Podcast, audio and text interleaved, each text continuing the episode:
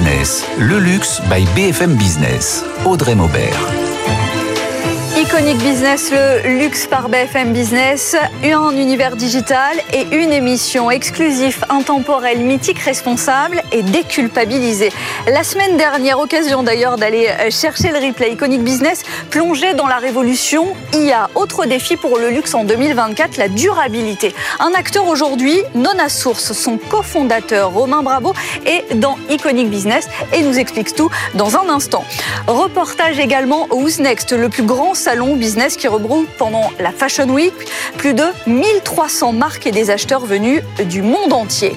Rencontre aussi avec une entrepreneuse, Lisa Chavy, qui a fait le choix de la lingerie, sa marque haut de gamme désormais installée, Livy. C'est dans les désirables de la semaine. Sans oublier l'iconique capsule Phénomènes et tendances, rencontre avec le plus jeune chef de palace de France. Il est au Shangri-La. C'est Iconic Business. Bienvenue. Cette semaine, dans Iconic Business, Romain Brabo, cofondateur de Nona Source. Nona Source, il faut nous expliquer ce que c'est précisément. C'est une plateforme, mais pas une énième plateforme de e-commerce. Non, c'est pas du tout ça. Bonjour. Bonjour. Alors expliquez-nous concrètement ce que c'est. Alors Nona Source, euh, c'est une idée qui est née d'un constat, celui qu'il y a des hum, surplus de matières mhm. qui dorment dans les entrepôts des maisons de luxe, euh, qui les accumulent euh, et qui dorment dans les entrepôts et euh, d'un autre constat, celui des jeunes marques et des de jeunes marques et de créateurs qui sont à la recherche de beaux matériaux, mais qui ne peuvent pas se les offrir pour deux raisons.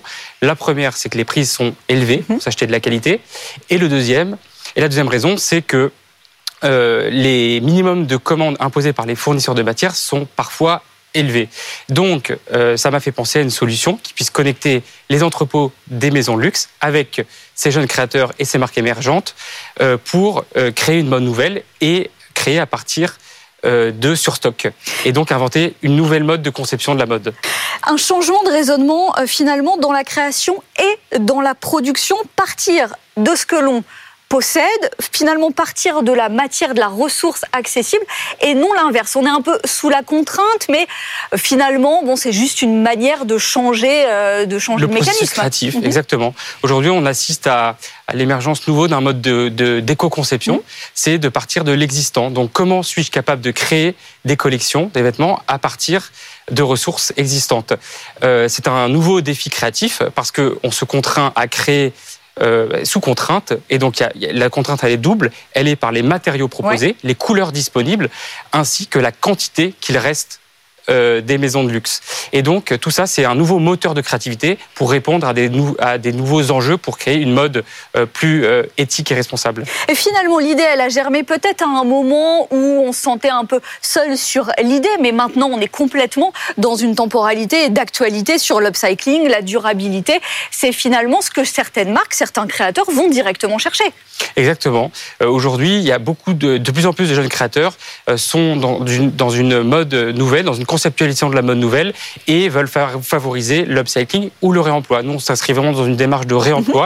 Mhm. Donc, euh, euh, on soutient euh, cette, ces, ces, ces, nouveaux acteurs qui veulent inventer une mode nouvelle et contribuer à une mode plus responsable et éthique. finalement, ces, ces surplus, ces stocks dormants, à l'époque, ils étaient, et encore aujourd'hui, ils étaient si importants, on ne savait pas mesurer, répondre au mieux aux besoins à la bonne quantité?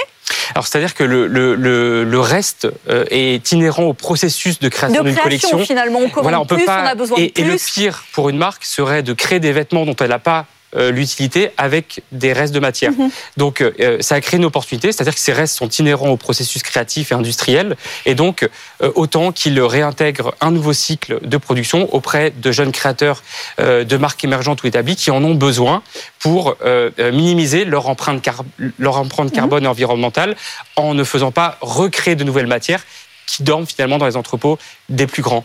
Et ces matières, elles ont, euh, elles ont, elles ont augmenté euh, au fur et à mesure du temps, puisque euh, les, les maisons sont en croissance, et donc qui veut dire croissance dit augmentation des volumes d'achat. Et donc des restes pour lesquels il faut retrouver, il faut les revaloriser et leur donner une seconde vie. On trouve toutes les matières. Est-ce que même pour ces créateurs, il y a une bataille sur certaines matières? Il y a la perle rare, le Graal. Alors, à chaque, euh, ce qu'on appelle mise en ligne, effectivement, il y a des matières euh, iconiques qui, euh, qui sont sold out en, quelques, en quelques minutes. mais il y a une diversité très, très grande de matières, puisqu'on travaille avec plus de 14 maisons de luxe. Mhm. Aujourd'hui, on est intégré chez LVMH, mais on est ouvert à l'ensemble ah. des maisons de luxe mhm. qui souhaitent participer à, à, cette mode nouvelle. et donc, on travaille avec 14 maisons aujourd'hui qui ont un ADN et une, et, une, et une diversité dans leurs collections qui sont très riches et donc qui nous permettent aujourd'hui d'avoir une multitude de matériaux, que ce soit des soieries, des cotonnades, des lainages, des matières techniques, du jersey, de la maille, euh, pour pouvoir faire une multitude euh, de collections d'un point de vue créatif et qualitatif. Eva Jaco, elle s'est rendue euh, au salon Who's Next, grand salon business pendant la Fashion Week parisienne. Des centaines de marques et des acheteurs du monde entier. On la retrouve dans ce reportage. C'est la 34e édition de ce salon, le Wooznex. Au total, 1800 marques internationales, dont accessoires prêt-à-porter ou encore lingerie, dont 30% de nouveautés euh, cette année. C'est ici que les acheteurs du monde entier viennent chercher les dernières tendances. Alors nous sommes ici euh, dans le plus grand événement euh, business mode au monde. Qu'est-ce qui se joue concrètement ici, Frédéric Moss Ici, les marques viennent présenter leur collection. C'est-à-dire, elles viennent rencontrer des acheteurs du monde entier euh, pour montrer ce qu'elles viennent de créer et ensuite euh, leur permettre de les distribuer aux quatre coins du monde. Quelles sont les tendances que vous notez euh, ici à cette saison? Euh, Est-ce que par exemple la tendance du quiet luxury c'est toujours d'actualité? Alors oui, c'est toujours d'actualité. Moi, je le, je le rapproche aussi de plus de tailoring. Dire, on est sorti d'années où on était extrêmement, on avait toute cette tendance sportswear et, et presque cocooning hein, dû au confinement euh, successif. Donc on était plutôt dans une mode un peu moins structurée. Là, on a envie, je pense tout le monde, de revenir sur des choses un peu plus taillées, un peu plus travaillées. C'est vrai que vous avez une marque aussi qui est présente ici, Barbour, on parle beaucoup. Comment on explique ce succès? Alors, je dirais que c'est des marques qui sont patrimoniales, qui défendent aussi une certaine manière de travailler, euh, un certain style, parce que c'est des styles qui sont marqués. C'est des gens qui finalement avaient choisi peut-être d'autres formes de développement en intégrant, en faisant des boutiques, en faisant du digital, ce qu'on peut largement comprendre. Et là, ils reviennent vers ce canal wholesale pour trouver des revendeurs euh, dans des très belles boutiques. Fort d'une croissance de 25%, Barbour a retrouvé ses lettres de noblesse depuis plusieurs années grâce à des séries anglaises et à des collaborations pour l'homme et la femme qui ont permis de rajeunir sa cible. De ces collaborations, que ce soit dans l'univers du luxe avec des gens comme Moncler ou Maison Chloé, ou des collaborations plus jeunes avec des maisons comme Suprême, des labels comme Noah, comme Maison Kitsune, on a eu tout un renouveau dans l'univers de, de l'homme. Aujourd'hui, Barbour a 350 points de vente en France, dont la Samaritaine, le Bon Marché, le Printemps ou encore les Galeries Lafayette. Connue internationalement, la marque se développe sur les marchés européens, asiatiques et aux États-Unis. Romain Brabo, cofondateur de Nona Source. On le disait, c'est dans l'air du temps hein, finalement ce, cet enjeu de durabilité, d'upcycling. Euh, déjà parce que d'autres s'y mettent. Hein. Kering a annoncé aussi euh, une, une démarche pour ses ressources, pour ses nouveaux matériaux. Et puis il n'y a pas si longtemps, LVMH organisait un défilé 100% upcycling. On est vraiment dans un changement, dans, un, euh, dans une redistribution des cartes. Exactement. D'ailleurs, on a eu la chance de voir euh, euh, la collection de Kevin Germanier présentée à mm. l'UNESCO lors de l'événement LVMH, euh, où il y avait différentes manières de faire de l'éco-conception. Donc, il y avait des, des, des, matériaux issus de Noda Source pour faire du réemploi. il y avait également des tissus fabriqués à partir de déchets, donc des, des tissus recyclés de la société, de la startup WeTurn. Mm-hmm. et tout ça pour inventer une collection 100% euh, éco-responsable et c'était assez inédit euh, euh, porté par LVMH. Ça veut dire que plus de marques s'y mettent, vos clients ne sont plus les mêmes et ils sont de plus en plus nombreux aussi pour cette plateforme? Clairement, ils sont de plus en plus nombreux. Est-ce que vous arrivez à quantifier? Est-ce que vous avez... Oui, on assiste à des, des, voilà un changement de paradigme. On a de plus en plus de, de donc on a beaucoup de jeunes créateurs, mhm. de marques émergentes. On voit de plus en plus des marques établies, voire des marques à forte notoriété, euh, comme euh, la marque Stella McCartney qui se contraint à venir chez Luna Source pour euh, faire du réemploi dans ses collections. Mm. Et, et, donc, ça montre à quel point on peut faire aussi avec des surplus de maisons de luxe des collections commerciales. Euh, et, et, donc, oui, effectivement, on voit de plus en plus de, des, des profils très divers et variés, des artisans, des, des petites PME, des, plus grandes marques. Euh, donc, euh, c'est très réjouissant. Parce que le point d'entrée mmh. aussi, c'est certes euh, l'engagement et euh, la feuille de route que se fixent ces créateurs, mais c'est aussi un prix plus abordable. Exactement. L'opportunité, c'est que c'est disponible immédiatement, mais surtout, aussi que ça, c'est comme ce sont des stocks qui ont été dépréciés comptablement parce qu'ils ont dormi dans les entrepôts, ça permet de les vendre en moyenne à moins 70% des prix d'origine, donc ça donne vraiment des prix oui. extrêmement compétitifs et parfois même on peut monter jusqu'à moins 90% des prix d'origine. Donc ça crée une vraie opportunité financière pour le, le, la marque ou le créateur, euh, mais surtout, euh, ça permet aussi de faire une mode euh, plus respectueuse de l'environnement sans avoir à recréer des ressources. Avec également une adresse physique aussi où les clients qui achètent en ligne sur le site donc peuvent aussi découvrir les matières. Ça se passe à la caserne à Paris. Et puis ce rendez-vous chaque année d'une braderie pour un plus grand public et aussi pour les étudiants. Donc c'est une manière aussi de les accompagner sur ce parcours dans Exactement. la durabilité et le réemploi. Exactement. Donc nous, le showroom est ouvert au, à tous les professionnels de la mode et du design euh, pour du tissu, prochainement pour du cuir. Euh, et euh, on a un, un site euh, en ligne euh, nonasource.com qui permet d'avoir une totale visibilité de l'ensemble des produits qu'on met à disposition des marques. et on a surtout aussi vocation, parce qu'on fait de l'économie circulaire, dans l'économie circulaire, il y a l'enjeu social. Oui. Et dans cet enjeu social, on voulait répondre à une demande des étudiants qui ont de plus en plus de mal à se fournir des matériaux de qualité à des prix abordables. Et donc, on leur dédie une braderie annuelle sur quatre jours. On reçoit euh, des, un, un, millier d'étudiants euh, qui viennent s'approvisionner, euh, à qui on apprend à, euh, les, les, critères de qualité mmh. avec des prix imbattables. Chaque semaine dans Iconic Business, les iconiques de l'invité. C'est un peu ce que le luxe est pour Romain Brabo et c'est très cohérent avec votre parcours et votre cœur de métier avec en premier un col roulé en cachemire, l'Europiana. Pourquoi? Parce que la fibre, parce que la douceur, tout ça. Exactement, oui. Et en plus, euh, la noblesse de la fibre de chez l'Europiana, qui par ailleurs est une fibre de si grande qualité que c'est une des rares fibres de cachemire à pouvoir être recyclable. Bon, deuxième position, vous restez très corporate avec une paire de souliers, pas n'importe lesquels. Une paire de souliers de chez Berluti en cuir Venezia qui permet de pouvoir changer de couleur avec un travail de patine et un savoir-faire d'exception des, des, artisans de la maison Berluti. La boucle est bouclée et tout ça pour arpenter euh, les allées de la grande épicerie. Ça, ça fait partie euh, d'une petite passion, c'est ça? Voilà, je suis passionné de mode, mais je suis aussi un, un fin gourmet et j'adore me rendre dans les étals de la grande épicerie pour pouvoir euh, voilà, naviguer dans les rayons et, et, et, faire des balades gourmandes et découvrir des mets d'exception. On comprend. Et la grande épicerie, d'ailleurs, hein, c'est une émission d'Iconic Business à retrouver en replay.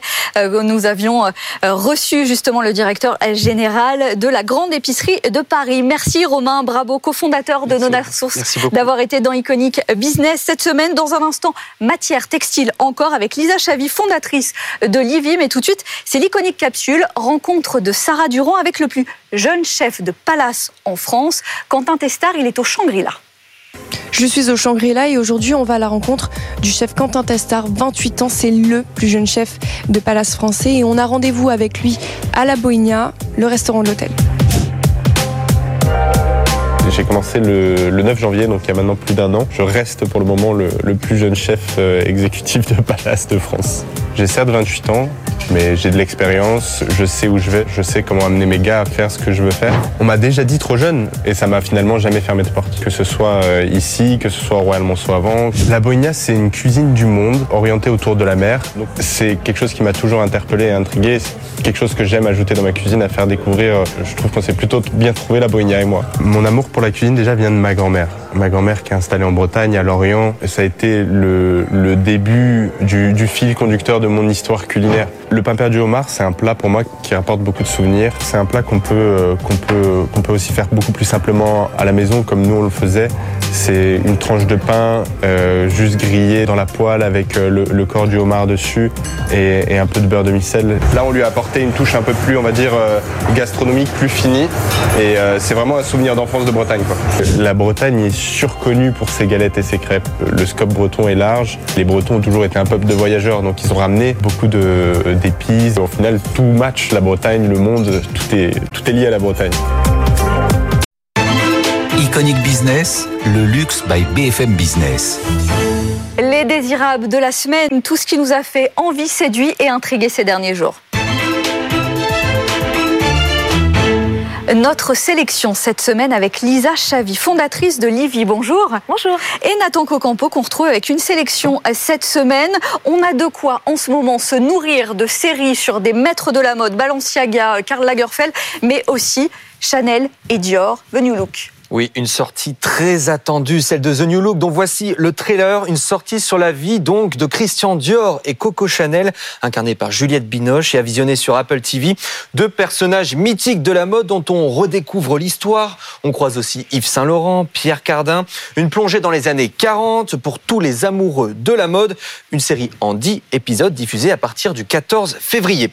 Une première collaboration, Audrey, entre Louis Vuitton et la marque Timberland. Oui, on a vu les teasings. Oui, on a vu les notamment les classiques Yellow Boots, dont on peut voir le tampon de la maison de luxe. Ce modèle de chaussure est apparu en 1973 et donc il est réapproprié par Louis Vuitton et Pharrell Williams, directeur artistique de Louis Vuitton Homme.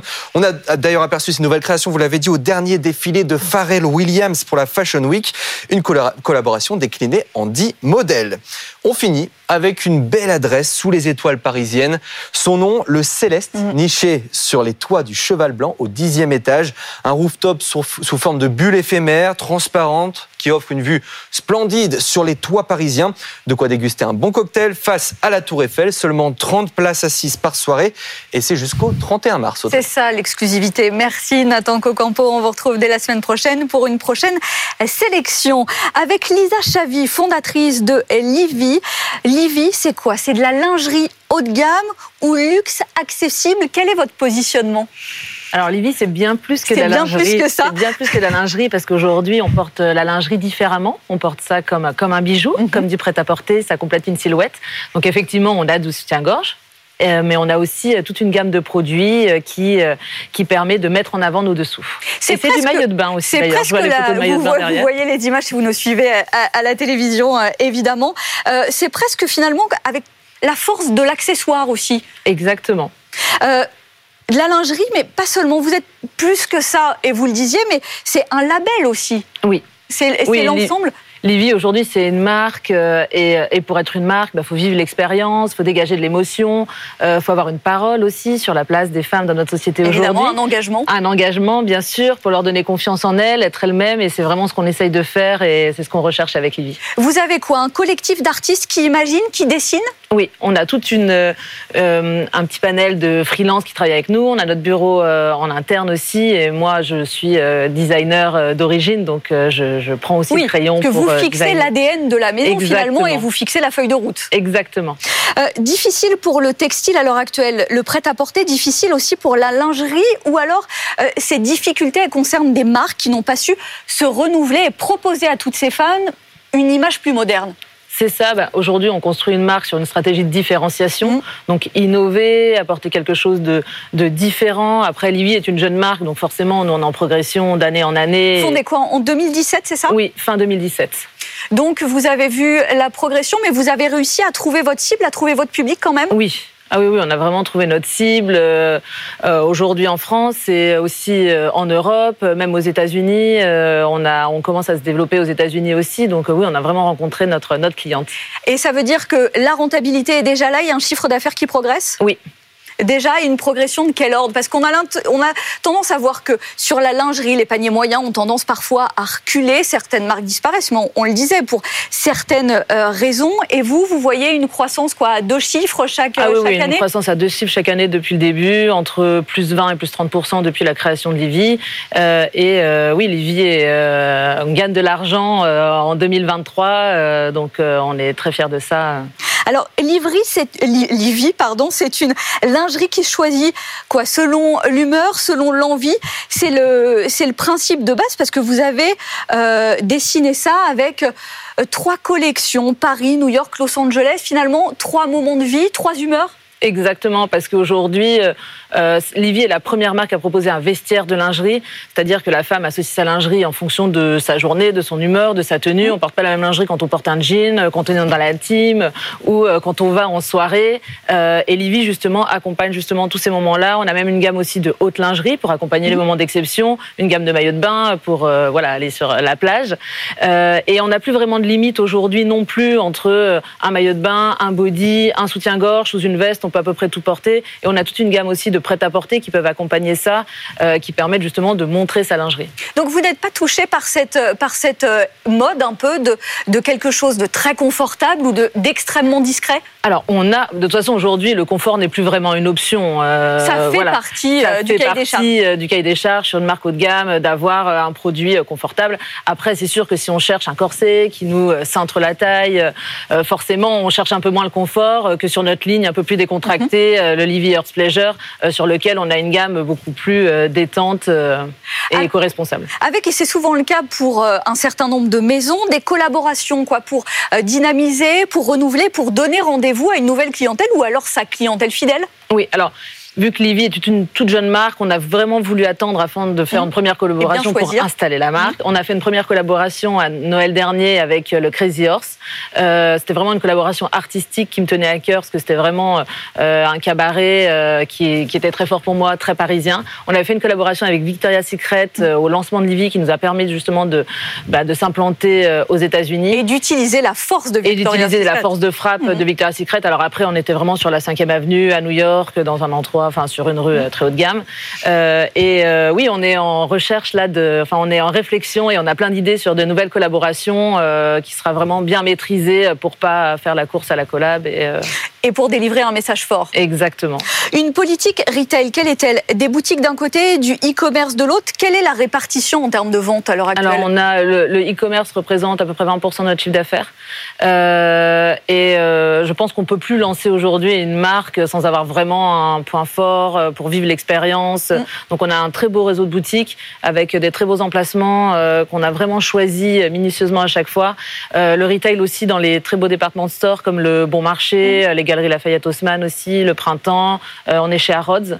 Euh, chez Bergdorf aux États-Unis, Euh, on rentre chez Selfridges, Euh, donc c'était important pour moi aussi. Des de- lieux stratégiques et des Exactement, la Rinascente à. Milan, la Corte Inglés aussi à Marbella. Donc, on devient vraiment une marque sur ce créneau luxe accessible, leader sur le marché. Mais ça veut dire que vous vous implantez un peu partout. Quel est votre plus gros marché encore à l'heure actuelle? Est-ce que ça reste le marché français, européen, ou finalement c'est assez euh, réparti? Alors, notre plus gros marché, c'est la France. Mhm. Euh, le deuxième, c'est en Angleterre. Euh, et après, euh, l'Europe largement. Euh, on est pas mal présent en Russie aussi. Le contexte est un peu difficile en ce moment, mais en tout cas, on, on est présent là-bas. Et notre, vraiment, notre target, c'est de se développer aux États-Unis aujourd'hui. Et vous avez choisi quand même de rester en Russie? Euh, pour l'instant, on est distribué là-bas à travers un à partenaire. travers un partenaire? Euh, voilà, donc forcément, ça s'est calmé, ça a Mhm. diminué, mais voilà, je- j'espère que tout se calmera et qu'on pourra euh, continuer à se développer là-bas. Le Graal, c'est d'être encore plus présent sur le marché américain? Oui. C'est vraiment notre, notre objectif. On, on est en train de rechercher des fonds justement pour pouvoir se développer aux États-Unis. Le, le panier moyen, il est plus fort quoi pour les, pour si c'est votre plus gros marché Est-ce que c'est euh, les Françaises dépensent euh, davantage ou quelles sont les plus grosses consommatrices? Ça dépend où. Par exemple, euh, sur Paris, au Bon Marché, euh, on a un gros moyen. On est à Saint-Tropez, à Cannes, euh, pareil. À Londres, chez Harrods, par exemple, on a des gros tickets aussi. Voilà, un peu plus qu'en province, par exemple. Mais c'est plutôt par ville que par pays qu'on peut définir le, le plus gros panier. Est-ce que l'Asie reste un relais de croissance, reste potentiellement Oui. On sait que le luxe accessible et les maisons de luxe aussi, Oui, de toute façon, sûr. ont comme cible l'Asie. Est-ce que pour vous aussi, est-ce que c'est facile d'y entrer? Voilà, ça sera, enfin, on est présent à Tokyo Mhm. euh, avec un partenaire, avec Gabriel Pecco, euh, et notre euh, voilà notre ambition c'est d'aller en Asie, mais voilà dans, dans notre euh, dans notre plan ce sera vraiment le, le coup d'après dans trois ans. Alors après, selon les opportunités, on les étudiera, mais ce sera plutôt le coup d'après euh, d'aller en Asie. Après, c'est vrai que les morphologies sont différentes, ça Oui. demandera une adaptation aussi euh, différente euh, par rapport aux autres marchés qu'on connaît. Donc, euh, mais oui, l'Asie forcément c'est quelque chose où on veut implanter aussi cette, ce nouvel état d'esprit, euh, là où la culture euh, vis-à-vis de la lingerie n'est pas la même que celle qu'on connaît dans les autres euh. Il, y a cette, euh, ce principe de s'adapter euh, aux morphologies et évidemment la lingerie c'est pas anodin. Il y a des coûts, il y a des étapes, plus d'étapes que pour un vêtement basique. Comment ça se passe pour le sourcing, pour la production et la fabrication? Comment, où est-ce que vous sourcez vos produits, où est-ce que vous les fabriquez? Alors on fabrique en Asie mhm. beaucoup. C'est vrai que c'est vraiment les les plus beaux fabricants hein, au monde dans ce que je connais en lingerie. Euh, on fabrique aussi euh, Maroc, Tunisie, euh, un peu de Portugal et un peu en France. On a notre propre atelier aussi où on produit toute la haute lingerie. C'est vrai qu'on travaille différemment entre bah, l'Asie, on ne propose pas du tout le même produit qu'en France, là où c'est vraiment des plus petites séries, sur des plus petites quantités, avec là où c'est plus avec des stocks de très belles matières mhm. françaises, où on rebrode à la main avec nos artistes, ou en Asie c'est plus des séries un peu plus longues, des choses beaucoup plus techniques, thermocollées, qui n'existent même pas euh, en Europe aujourd'hui. Donc euh, voilà, on travaille vraiment sur les deux, sachant qu'on a quand même un plus gros focus sur l'Asie, aussi pour apporter un prix qui soit euh, peut-être plus intéressant et pour avoir une, une collection qui s'adresse à une clientèle aussi assez jeune qui peuvent vraiment se payer, se payer du Livy aujourd'hui. C'est vrai que la différence, voilà, c'est 2,3 fois plus cher la main-d'œuvre en France qu'en Asie. Donc on a une gamme qui représente ça, mais aussi pour renouveler justement euh, son dressing, il faut aussi aller chercher euh, des coûts de production pour que la lingerie haut de gamme reste quand même accessible. Accessible, voilà, c'est un produit qui, même si on veut qu'il se montre et qu'il soit voilà euh, visible, ça reste quand même un luxe qui reste accessible comme peut l'être un parfum ou une paire de mhm. lunettes pour les grandes maisons. Ça reste un, accessoire malgré tout. Donc je veux rester voilà une gamme accessible en prix. Merci Lisa Chavy, fondatrice de Livy d'avoir été dans Iconic Business. Le luxe BFM Business, exclusif, intemporel, mythique, responsable et déculpabilisé. C'est toutes les semaines sur BFM Business et dès à présent sur le site et les réseaux sociaux. Iconic Business, le luxe by BFM Business.